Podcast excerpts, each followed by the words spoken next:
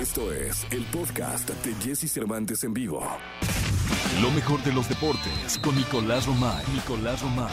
Con Jesse Cervantes en vivo. Llegó la segunda de deportes, este que es el 8 de junio del año 2021. Nicolás Romay Pinal, el niño maravilla. Le niñé, ¿qué nos cuentas? Jesús, eh, habrían dado el ok, sea de manera informal, los futbolistas de Brasil que estaban más preocupados por la Copa América y se llevaría a cabo este torneo continental que se ha caído yo creo que unas 18 veces y lo han levantado, ¿eh? Sí, no, no, no, no. Pero ya me imagino cómo se va a jugar, ¿eh? Porque pues ha estado como muy...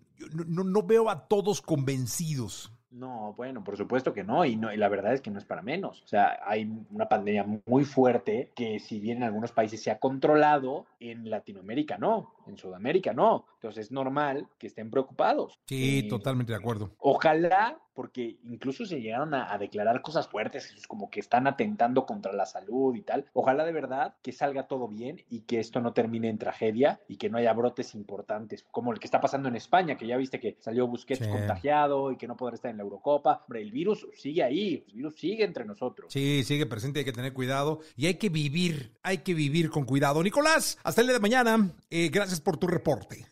Te mando un abrazo, Jesús. Pendientes de Roger Federer. Me preocupa mucho lo de Roger Federer que se bajó de Roland Garros, que dice que hay que escuchar a su cuerpo. Me da la sensación de que no va a estar en los Juegos Olímpicos de Tokio. ¿eh?